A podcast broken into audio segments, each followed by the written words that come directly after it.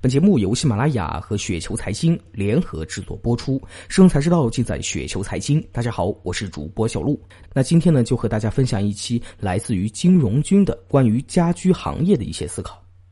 家居定制板块呢，从去年密集上市到现在呢，就一直是争议不断。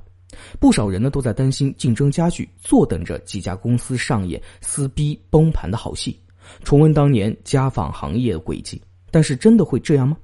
我想给大家提供一个思维逻辑框架啊，有兴趣的呢，不妨自问自答一番。第一个问题：家居定制版的商业模式是啥？公司的成本在哪个环节就被收回了？第二个大问题：家居定制会陷入价格战吗？分别想一想，to C 和 to B 端是怎样的？厂家一套产品降价空间是多少？经销商的降价空间有多少？第三个大问题：橱柜板块相对其他板块的竞争力是怎样的？表面同质化下的产品是什么造成了利润上的差异？